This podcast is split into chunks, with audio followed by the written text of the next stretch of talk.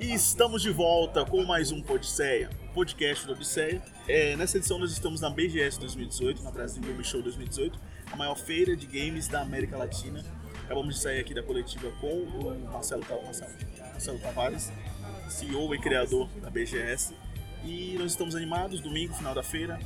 É, já peço desculpas pelo áudio, que vai ter muito ruído, porque o barulho da feira, a gente está na feira, então você está sentindo aqui a sensação de estar dentro da BGS 2018.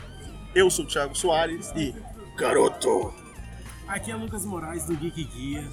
É uma honra estar acontecendo esse ano, cobrindo a feira com vocês. E eu queria dizer que para Next Level talvez falte um pouquinho. Oh. E aí pessoal, aqui é o Vitor do Café Estilê e não perca tempo odiando as pessoas, perca tempo jogando videogame, porque isso sim que é a parada certa. Que frase mais essa? A paz, a paz mundial reina, né? No reino de Victor.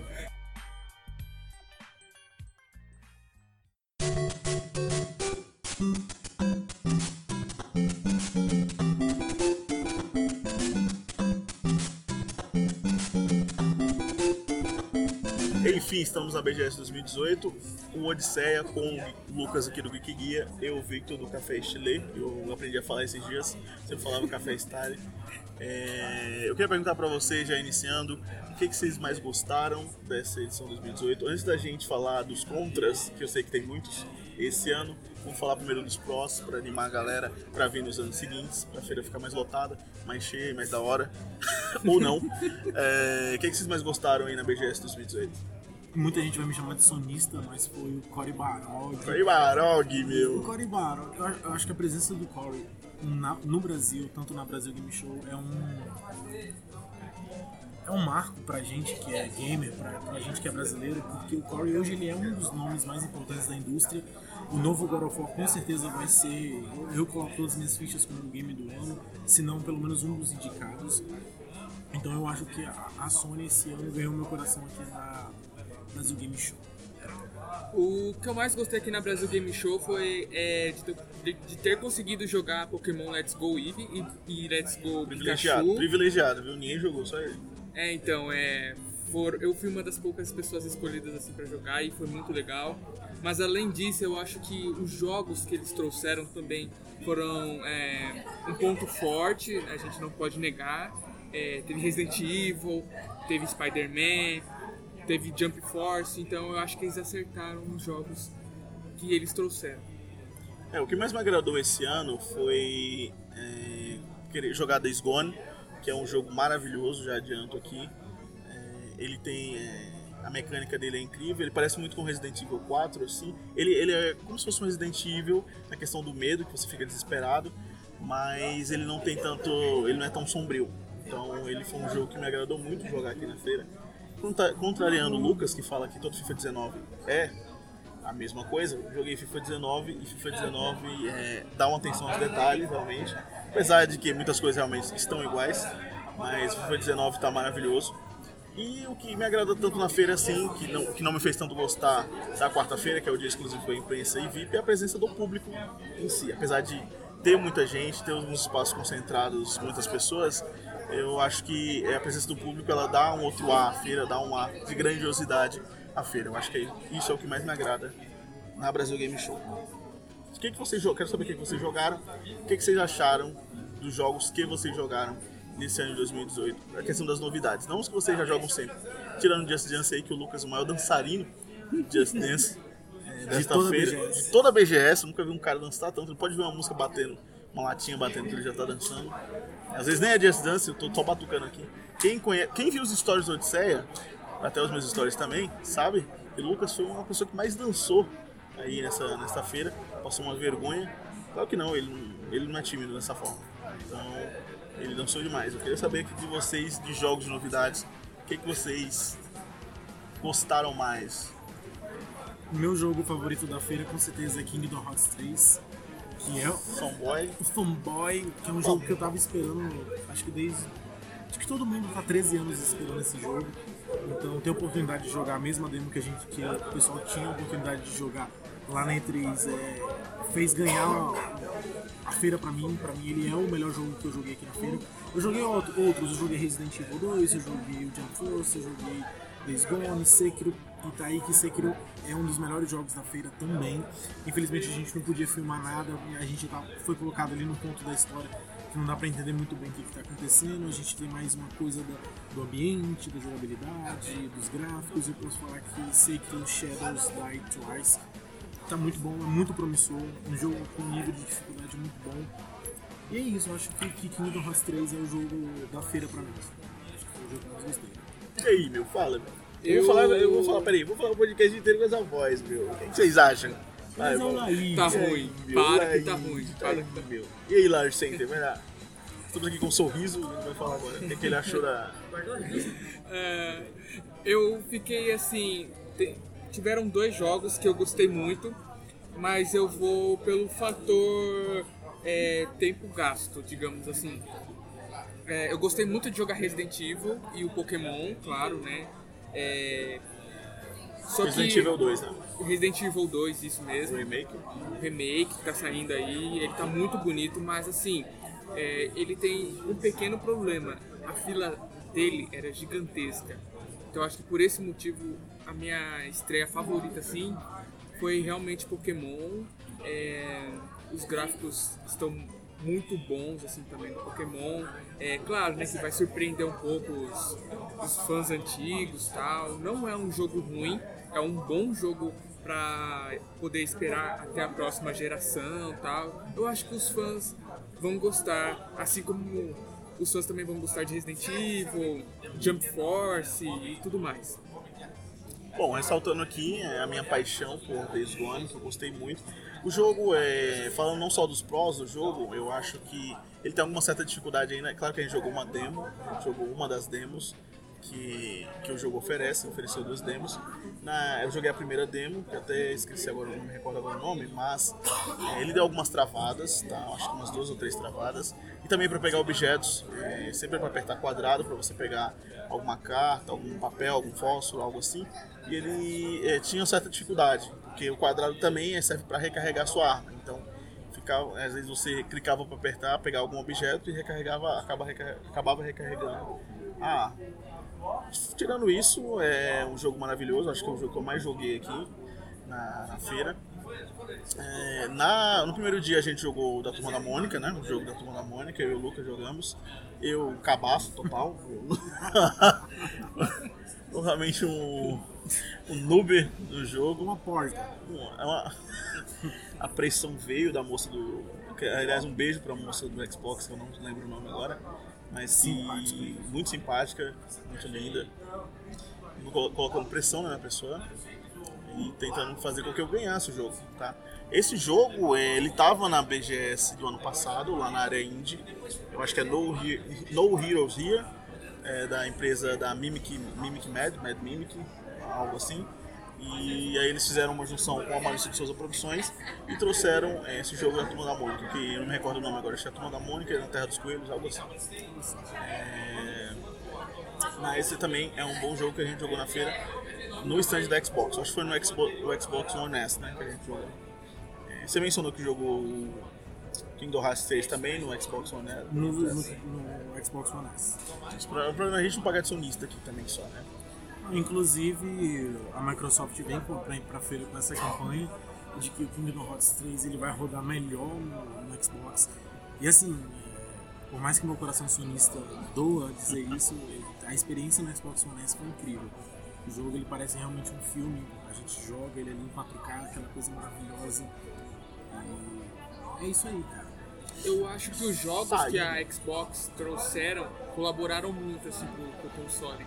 Inclusive Jump Force também, a imagem tava muito legal, assim. é, Não sei se é porque eu tenho pouco contato com o Xbox One, mas eu vi que os gráficos eram muito legais, assim. Eu acho que a Xbox acertou em cheio, assim, trazendo alguns jogos que valorizassem mesmo o videogame. A, feira sempre tem esse lance de roda melhor no Xbox. Apesar de que eu acho que Jump Force ele tem umas quedas de FPS bruscas ali quando você vai fazer uns, nos especiais mais pesados, porque é muito brilho, é muita partícula. Eu acho que é natural que isso aconteça, não é nada que atrapalhe a jogabilidade, mas ainda assim o Xbox ele, ele trouxe essa riqueza nos gráficos, nas imagens nos jogos. Você quer falar um pouco de. A gente jogou ontem também o Tomb Raider, né? O Shadow, Shadow of the Tomb Raider. É, o visual muito bonito, inclusive, do Shadow of the Tomb Raider. Apesar dos gráficos que a gente já havia mencionado das pessoas não serem tão, tão é, bem mais trabalhados como era no jogo anterior. Mas você jogou um pouquinho aí, você gostou do jogo? Gostou do que viu, Lucas? É, esse lance do gráfico é interessante porque eles abriram mão de um gráfico mais realista para os personagens, para as texturas e investiram mais nas mecânicas, nos espaços. E assim, eu não sei se o que a gente estava jogando era realmente uma demo, porque eu joguei quase 30 minutos do jogo, então eu vi quase a primeira parte. Um demozão. É, foi uma demozão. E assim, o jogo tá incrível, a jogabilidade tá incrível. Eu tenho uma certa resistência quando o jogo não deixa eu fazer certas ações. Que tem. Logo ali no início você precisa passar por uma vila e você tem que andar muito devagar pela vila. Você não consegue passar se não for andando muito devagar. Isso, isso me frustra um pouco, mas não tem nada a ver com a jogabilidade, é mais o meu estilo de jogar mesmo. Tirando isso, o jogo ele tá completo. É, tanto é que ele tá para lançar, então ele tá muito completo, ele tá incrível ele é muito dinâmico, ele é muito fácil de você aprender a jogar ele, mesmo que nunca jogou Tomb Raider, que é mais que é interessante porque o primeiro ele, você tinha uma certa resistência, porque os tutoriais eram meio confusos, você não entendia muito bem o que estava acontecendo, já nesse é muito mais tranquilo, eu achei, sabe? Peguei ali o controle rapidinho, logo no tutorial. Eu fiquei agarrado na primeira parte lá, que é uma parte que você tem que apertar X porque não aparece nada na tela, mas depois de 3 segundos ali você já descobre o botão e já sai. A cutscene no, no começo também é maravilhosa, assim. É um negócio nível cinematográfico, muito bonito. É, e é no começo ali que você tava no túnel, né? Que você cavou até sair, né?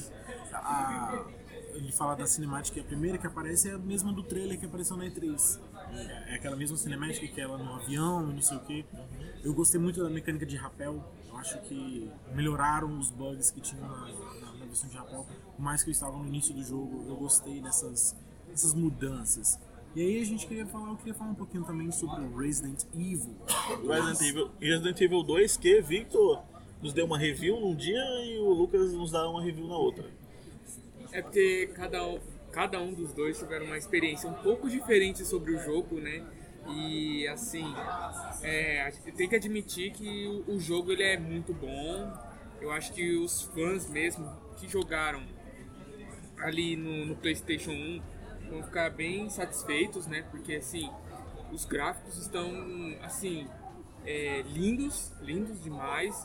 É, algumas coisas mudaram um pouco no cenário, tal, de como você passa, mas assim, o jogo tá, tá a essência do, do PlayStation 1 mesmo. Quem jogou ali vai se identificar 100%. Quem é fã da, da saga clássica mesmo ali, que é da época dos zumbis, vai gostar pra caramba. E eu acho que eles acertaram muito assim em fazer esse remake agora, tal, em vez de deixar pro 360 como eles fizeram com 1, né? Porque uh, é, realmente assim eu acho que isso vai engajar um pouco a quem é fã de Resident Evil, vai querer mesmo assim agora comprar o, o Xbox, o PlayStation 4, o console ali do momento, né? Queria saber, é, Vitor, se o, se o jogo está tão lindo quanto você. Olha, eu acho que essa. Eu acho que tá um páreo difícil, viu? Vamos. Vamos deixar para os Muito obrigado a você que acompanhou essa edição do porque depois disso aqui eu encerro a minha participação. Caraca, não, mas ainda falando de Resident Evil, a minha experiência com o jogo ela foi mais tranquila, porque infelizmente o Victor ele teve um azar numa parte lá do demo, porque era assim, a gente tinha que seguir um caminho específico, se a gente saísse daquele caminho a demo acabava automaticamente. Uhum. Então tinha pessoas que conseguiam jogar ali de 10 a 12 minutos e tinha pessoas que não ficavam 3 minutos no game o que acaba gerando uma frustração. Por quê? Porque é uma três horas de fila que a gente tá falando pra conseguir jogar o jogo. Sim. Então, e não tinha ninguém no stand orientando realmente para onde você ir. Eles simplesmente esperavam, tipo assim, a pessoa chegar, ficava três horas na fila, jogava dois minutos de jogo e ia embora. Eu acho que quem pegou a demo da Claire realmente assim se deu melhor, porque a ação foi mais instantânea, a ação foi mais rápida. Já o do Leon não, o do Leon você tinha que investigar um pouco mais o lugar, você tinha que ver um pouco mais de vídeo para você até chegar em uma parte para você tentar alguma coisa. Já o da Claire não. Nos primeiros dois, um minuto ali do, da demo, já chegava lá um dos chefes e você já tinha que lutar contra ele. Foi, era, da Claire era realmente bem mais frenético assim.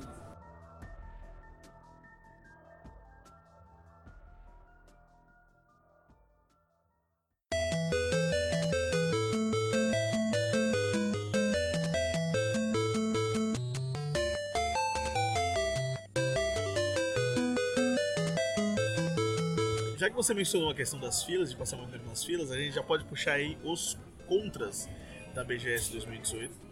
Que eh, o primeiro deles é a fila para entrada desde o primeiro dia. Isso melhorou com o tempo, mas eh, no primeiro dia nós tivemos as filas muito grandes de entrada, muita desorganização nesse sentido.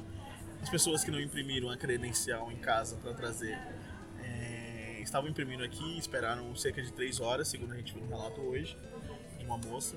E é, na entrada tinha muita pouca gente informando. É, nas próprias filas, alguns instantes, como o do Xbox distribuiu senhas e do PlayStation do aplicativo que pediu para você se cadastrar antes no aplicativo para poder jogar. O aplicativo dava defeito na hora, ficava muito super, é, superlotado o aplicativo, né? ficava muito sobrecarregado. E isso, isso são só alguns contras da BGS em relação à organização, que eu particularmente ano passado gostei bem mais nesse quesito de organização. E muito, mas assim, acredito que muito do problema da fila, principalmente no primeiro dia, é culpa do, dos visitantes, sabe? É culpa realmente da imprensa. Então, isso vai no puxão de orelha para nós, veículos, porque eu acho que se a gente recebe o ingresso e a entrada gratuita em todos os dias, o mínimo que a gente deveria fazer pelo menos é imprimir, né? É, pelo menos imprimir. Eu entendo que tem gente que realmente não tem tempo, que vem de outros estados, vem, vem de outros lugares, é realmente difícil. Mas se você está ouvindo isso aqui quer tentar a imprensa esse ano, o ano que vem, ou nos próximos anos, imprime em casa, garanta uma fila mais tranquila e pergunte. Acho que o mais importante é isso. Se você vê um aglomerado de pessoas, não entra achando que é uma fila, né? Porque é, formava. É o mal do paulistano, esse. O paulistano tem esse mal. Ele entra na fila antes de perguntar, antes de saber do que é aquela fila. Quando ele entra e já tá na fila, ele pergunta do que é essa fila. É, e isso acaba gerando um, um certo tumulto, porque acaba formando 6, 7 filas de imprensa, 6, 7 filas de, de VIP e realmente no primeiro dia foi bastante conturbado, tanto que a gente não conseguiu jogar. Porque quando a gente chegou a entrar já estava tudo muito mutuado Sim. e não foi muito interessante o primeiro dia de imprensa. Eu acho assim, que um dos defeitos também do primeiro dia foi o atraso e eu acho que o horário que abre também, porque querendo ou não, é um, é um curto espaço ali, você não consegue. É, é o dia realmente que tem é, menos pessoas, então dá pra gente tentar explorar um pouco mais. Só que também é o primeiro dia que a gente está analisando o lugar, então o, o período que a gente tem ali de tempo para poder analisar as coisas, querendo ou não, é muito curto. Então esse ano também atrasou, é, deu alguns pepinos tal. Eu acho que essa também foi um dos contras assim, do primeiro dia de imprensa. Não, acho que é realmente isso. A pessoa realmente se colocar no lugar do outro, entender como que funciona a fila, sabe? Só isso. Acho que se, se o público realmente ajudasse, ajudar, é, teria muito menos problemas. Eu acho que isso não. Claro que a feira tem responsabilidade sim, mas ainda o- o- a imprensa e o próprio público tem sua parcela de desculpa também. E falando no público, eu acho que cada ano a BGS tem aberto cada vez mais imprensa, cada vez mais VIPs, cada vez mais premiums, cada vez mais fast pass. Então o dia de imprensa que era uma coisa para você que é veículo, produzir o seu conteúdo, jogar os jogos, infelizmente está ficando tão concorrido quanto outros dias. E eu nem falo isso com relação a- aos outros veículos, mas também pela galera que está comprando imprensa. Eu entendo que seja um desejo de todo mundo vir em outros dias, mas eu acho que falta realmente isso, um espaço realmente da imprensa, sabe? Mas em contrapartida, eu acredito que nós fomos super bem recebidos a nível de imprensa, sala de imprensa super confortável, a gente tinha massagem, cup noodles, água, café. Sim. Não, não se compara do ano passado que a gente tinha lanches e mais lanches, mas ainda assim não, a gente não deixou de ser bem tratado dentro do evento. Sim. Sim, É, ressaltar que isso não é um white people problem, tá? É, todas essas questões, elas de impre- em relação à imprensa, a gente foi bem recebido e tudo, mas elas são essenciais. Por exemplo, você quer, você acaba fazendo uma espécie de divulgação gratuita do evento e dos jogos. Então, o mínimo que se você é, procura receber é tem uma, pelo menos uma fila para você, é essencial da imprensa para você jogar, testar aquele jogo, beleza. Joga aquele jogo, pega um ticket, distribui um ticket, sei lá, joga aquele jogo, aí você sai, pronto, jogou. Você já pode falar sobre o jogo, você pode falar, atrair outras pessoas para jogar o jogo. Então, é, em relação a cuidado, nós fomos muito bem cuidados, claro. Mas em relação à prioridade, a gente não teve essa prioridade para poder falar mais sobre. A gente está falando aqui de alguns jogos, mas a gente poderia falar de muito mais caso ocorresse essa, essa prioridade. Eu acho que é legal a gente citar também assim que é, às vezes a gente fala que a gente é imprensa, as pessoas ficam, nossa, você ficando bem bom, nossa, você fica nisso, você fica naquilo. E não é bem assim.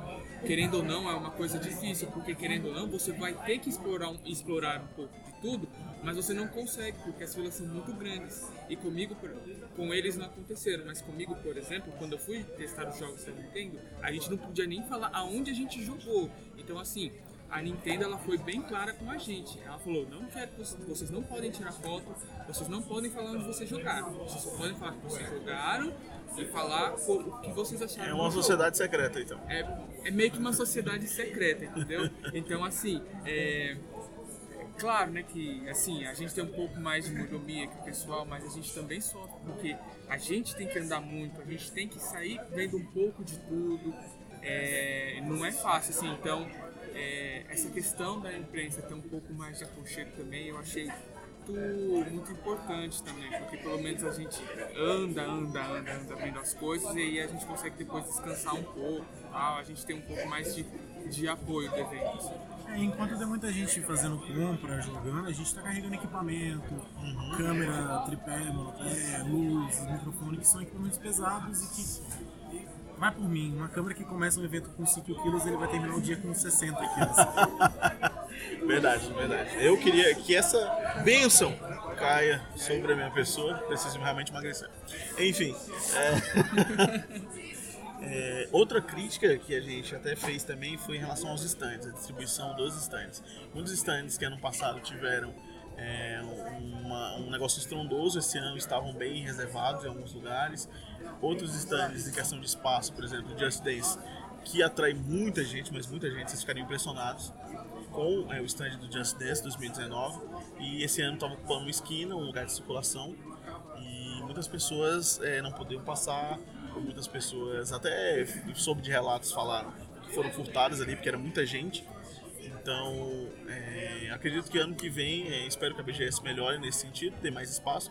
Just Dance, ano passado, por exemplo, tava com um espaço gigantesco. É, tinha um palco bem maior também, as pessoas podiam dançar livremente, porque não é só o palco que a galera utiliza, a galera utiliza também o chão da feira, o pavilhão, para poder dançar. É, inclusive o Lucas aí, né? O maior dançarino de Just Dance da BGS 2018 estava usando e reclamou muito dessa questão. E no final da BGS houve uma coletiva de imprensa e Marcelo ele até cita que é impossível você prever qual stand vai bombar, qual que não vai, uhum. e que isso realmente é de responsabilidade da Ubisoft. Sabe? Essa distribuição, ah, vira para lá, vira para cá, mas eu acho que ainda assim não, não, não seria amador por parte da, da, Ubisoft entender que o Just Dance 2019 é um dos jogos mais aguardados dele sim, e que isso realmente iria acontecer. E eu acho que uma outra distribuição assim que não foi tão legal foi questão ao concurso de cosplayer. Enquanto ano passado é, o, a, o concurso de cosplayer estava bem mais no começo da, Sim, ganhou mais evento, destaque. Ganhou mais destaque. Esse ano ele está muito no fundo. Então, assim, ano passado eu tinha tirado várias fotos com cosplayer. Esse ano eu não tirei, eu acho que nem 10% do que eu tirei é, ano passado. Porque está muito distante. E quando, como o caminho é muito distante e tem muitas pessoas, você não consegue chegar lá porque você pensa duas vezes em tentar passar. Então, assim, é, eu acho que faltou um pouco também disso, de dar um pouco mais de destaque para os cosplayers, igual eles tinham o ano passado. Mas assim, vocês estão vendo a gente só reclamar, mas a gente não odiou o evento não, tá? tá, pelo amor de Deus, não. Não, muito não. pelo contrário. É, existem problemas e a gente precisa realmente falar desse, desses problemas com vocês, porque nós somos imprensa e a gente tem, querendo ou não, um compromisso com a verdade, um compromisso com, com a qualidade do evento porque todo mundo aqui é independente e a gente não é patrocinado por nada. É isso aí. Mas ao mesmo tempo que, a, que o desfile cosplay não teve tanta visibilidade, o desfile cosplay foi a porta de entrada da Nintendo no evento. que desde 2012 não voltava a Brasil Game Show. Sim. E agora eles voltaram, eles estão com- com- patrocinando a área de, de cosplay. E eu acho que é, você consegue notar que a, a Xbox e e a PlayStation elas estão em um espaço bem antes é, do, do que a Nintendo, né? Então, assim, querendo ou não, dá um pouco daquela quebrada na Nintendo, né? Porque primeiro você passa pelo Xbox, depois em seguida você passa pela PlayStation e só por último lá atrás que você consegue chegar na Nintendo. Então, acho que isso foi um pouco, não digamos prejudicial, mas acho que poderia ter. Se ela estivesse um pouco mais à frente, assim como as outras duas concorrentes, acho que ter- teria sido até melhor. Outra crítica que a gente tem também ao evento é em relação à área indie. Ano passado, por exemplo, a área indie ela estava gigantesca. Muitos jogos, inclusive jogos VR, que esse ano eu não vi lá na área indie. Esse ano, é, chamado de Avenida Indie, foi reduzido meio que a um beco indie. Porque era muito pequeno o espaço, você não tinha eh, noção se era realmente estava lotado sempre porque o espaço era pequeno ou porque realmente estava lotado. Então eh, as pessoas se batiam, eh, não, não literalmente, as pessoas iam passando uma pelas outras, eh, se, se batendo uma nas outras, eh, se empurrando nesse sentido, para conferir os jogos indies. A gente fica até feliz porque os jogos indies estão sendo valorizados. Assim, o, o Lucas, por exemplo, jogou vários indies hoje, né? Hoje no domingo que a gente está gravando esse podcast. Mas é, a área indie realmente ela, ela não tem ganhado tanto espaço assim. E o meu medo é em relação ao ano que vem. Já que esse ano foi limitado a um bacon indie, vamos ser ano que vem, sei lá, uma Esquina indie. esquina indie, sei lá, não sei o que, que, que pode rolar no ano que vem. O Marcelo Tavares falou que a área indie realmente não dá nenhum tipo de lucro a BGS. Na verdade, ele usa, é, ela, a área indie usa a BGS para ganhar uma vis- visibilidade maior, para ganhar uma, uma oportunidade de negócio maior. É, mas acredito que é uma área que tem que aumentar, é uma área que precisa ganhar mais espaço a cada hora, a cada vez. Eu acho que é importante a gente destacar também que a área indie é uma das melhores áreas para a gente conseguir jogar, porque enquanto os stands mais famosos estão cheios, a área indie normalmente é, é, aquela, é aquele espacinho ali onde está mais de boa, digamos assim, que dá para você jogar, que dá para você experimentar jogos novos. É, esse ano tinham alguns jogos muito legais, Trajes Fatais, é, tinha Trigger Run, que eu joguei também, e são jogos muito legais.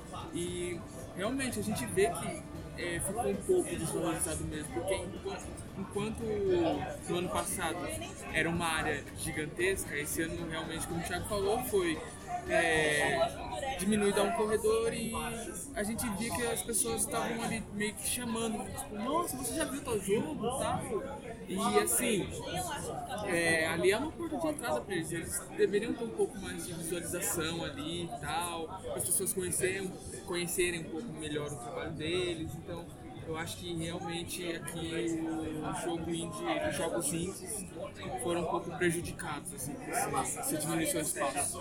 E assim, infelizmente a- o mercado de games no Brasil ele cresce a cada ano, ele é notório a cada ano, mas ainda a gente cai naquilo de talvez realmente os estúdios não tinham o que mostrar, talvez os estúdios eles é, não tinham realmente projetos prontos para trazer para feira.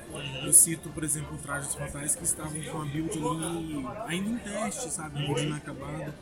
Mas eu acho que é interessante para os estúdios virem pelo menos marcar presença, Sim, sim. trazerem builds antigas, repetidas. Fazer as ideias e tal. É, porque é, é um espaço nosso, sabe? É um espaço que a gente tem que.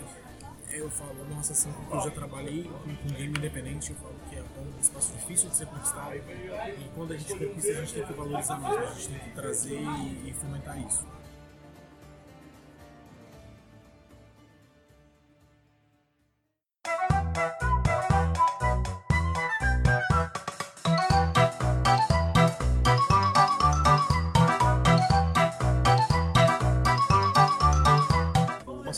Falou que ano que vem uma das novidades, ele adiantou pra gente que vai ser uma área mobile. Tá? É, a, cada dia, a cada dia, a cada ano que passa, tem aumentado mais o número de jogadores de jogos de celular. É, o pessoal do metrô, é só você ir no metrô de São Paulo e em qualquer lugar que você vai ver isso. Muita gente jogando com o celular. Então ano que vem uma das novidades será a área mobile. Queria perguntar pra vocês assim, o que vocês esperam do ano que vem da BGS, questão de organização, questão de evento, questão de jogos também. Vou, vou ser sincero, eu tenho certo. Uma, apreensão bem grande porque eu acho que Fortnite e PUBG esse ano foram jogos de destaques. A maioria dos stands que você ia estavam com Fortnite e PUBG. Eu entendo que são jogos extremamente populares, são jogos que estão fazendo um sucesso tremendo no momento, mas eu acho que para esses stands B faltou isso, sabe? Faltou mais diversidade de jogos. Porque você ia na Pichal, você jogava Fortnite. Você ia na Warriors, você jogava é, PUBG. Você ia na Lenovo, você jogava é, Fortnite e PUBG. Então, é, então eu acho que faltou, sabe, outros jogos, faltou outros jogos, faltou outras opções de jogos. Eu espero pro ano que vem para essa área mobile é, coisas como a gente teve no ano passado, na edição de 2017, a Come to Us com Summoners War, que é um jogo bastante forte também. Eu acho que Free Fire abriu uma porta muito importante na BGS esse ano, que vai, vai só trazer benefício para a comunidade, sabe? Para a galera que joga outros jogos além de, de Battle Royale. E eu acho que eu, eu espero muito São War volte para feira ano que vem? E no nível geral de atrações, eu tô felizado já. Eu acho que eu realizei meu sonho como, como jornalista gamer, que foi conhecer. Fala da experiência de. Ah! Olha eu te cortando aí. Coribarog! Eu conheci o Coribarog. E assim, foi, foi engraçado porque na quinta-feira, foi quinta-feira? Quinta. Na quinta-feira ele não tinha nenhuma agenda específica. E eu tava andando pela feira, testando alguns jogos da Playstation, testei Spyro, testei Dreams, testei alguns outros. E acabou que quase no final do evento eu encontrei, sabe? Ele tava, ele tava parado assim, ele de boa. E a gente tomando uma? Não, é tomando uma no corredor. Aí eu falei, olha meu, é o Corimbarog. Aí gente... Somente com esse sotaque que ele falou. Né? É, porque eu peguei essa mania do Thiago. e acabou que eu fiquei conversando ali com ele uns três minutos. É um cara extremamente acessível, é um cara extremamente coração puro, sabe? E foi, pra mim foi uma das minhas melhores experiências cobrindo o BGS em toda a minha vida, participando da BGS. Foi, foi um dos momentos eu vou chorar. Sou o testemunho, estava lá do lado dele e é, caíam lágrimas. Chorar, ele chorar. e eu não vou dizer por onde. e é isso, cara. Eu acho que ele vira ano que vem, eu acho meio difícil, porque provavelmente ele, ele vai iniciar agora um novo projeto, que a gente já sabe. Não sabemos se é algo relacionado à God mas ele está liderando algumas outras equipes também. Sim. Então é muito difícil que essa galera continue vindo, mas eu acho que a vinda tanto do Kojima ano passado e do Cole esse ano sim. abre porta para ano que vem vir tão grande quanto na indústria. Demais, esperamos que sim. Ah, eles já disseram praticamente tudo, né? Mas acho que o, a minha expectativa para o ano que vem é que tem umas estantes, claro, né? A gente não pode negar isso. Que a Nintendo também volte com força, com um estante igual a Xbox fez esse ano, a Playstation. Que os erros... Ele tá namorando ano que vem, pode falar. Que ele está namorando ano que vem. É... Tô muito bem solteiro. esses problemas assim que a gente. Queria mais deck de Magic, pode falar. Mais? Eu não mais eu não jogo Magic, eu jogo Pokémon. Ah, lembrei, obrigado. que, e outra coisa que eu queria também é que a, a Panini voltasse, né? Porque assim, eu ah, senti falta. Sentimos falta da Panini. Sentimos... Na, não tem nada relacionado a quadrinhos esse ano, tá, gente? Infelizmente. É, então, e assim, faltou, realmente faltou a Panini, assim, porque ano passado eu vim e meio que fali meu orçamento só de, de, de. Então, assim, eu acho que faltou a Panini, faltou alguma ou outra empresa assim, de quadrinho, seja JBC, Panini.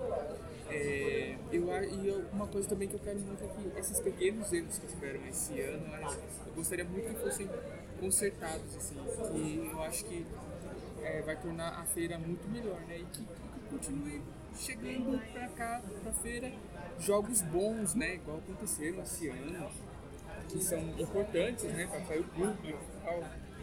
É, eu também acho que é, convidados é, importantes também de peso ajudam tal, dão aquele gatilho pro pessoal vir, né? Essas são as minhas maiores expectativas, assim? Bom, é isso, galera. Queria agradecer demais ao Lucas do Geek Guia. O Lucas está hospedado na minha casa lá. É, bom pra caramba. Comendo e bebendo de graça. Mas eu queria, entre aspas, né? Porque a gente está pagando, tá pagando em outros favores. Enfim, é, agradecer demais estranho isso. a presença do Lucas do Geek Guia, esse site maravilhoso que nós somos parceiros lá no Espírito Santo. Agradecer demais ao Vitor do Café Estilê, que eu aprendi a falar esses dias. Eu vou chamar Café Style, né? Café Estilê porque é francês. Acessem o Café Estilê, pessoal. Vocês Isso, vão gostar. acessem. É, e gostaria de encerrar aí com vocês. Façam um jabá nesse minuto. Queria agradecer a oportunidade ao meu pai, à minha mãe. Não, brincadeira, pessoal. Muito obrigado a você que, que escutou até agora o podcast da Odisseia. E eu faço o convite para você conhecer o nosso site, que é www.geekguia.com.br. Lá toda semana a gente fala sobre games, animes, filmes, séries, músicas, tudo mais relacionado à cultura pop. É quase igual a Odisseia, só que um pouco melhor. Brincadeira, a gente faz muita collab entre a gente e é muito bacana que isso aconteça. Lembrando que a gente tem todas as redes sociais, store, é, stories, os stories, os stories, Stories, meu. É Instagram, Facebook, Twitter e até o WhatsApp. Mas o WhatsApp você pede no inbox, aí a gente manda só pra você. Vai lá, Vitor. Acessem caféstilei.com.br, seu site de animes. É, aproveitando aqui que nenhum dos dois sites cobre animes, então assim, vocês vão gostar muito do nosso site. Estamos também em todas as redes sociais, Facebook Café Chile, Instagram Café Chile Underline. É, vocês vão gostar. Mandem sugestões pra gente, ouçam os nossos podcasts também. Vocês vão gostar, eu tenho certeza. Valeu então, gente. Muito obrigado. Muito obrigado, BGS, por ter a organização da BGS, que nos tratou muito bem. Obrigado, Marcelo Tavares. E é isso. Até o ano que vem. É nóis.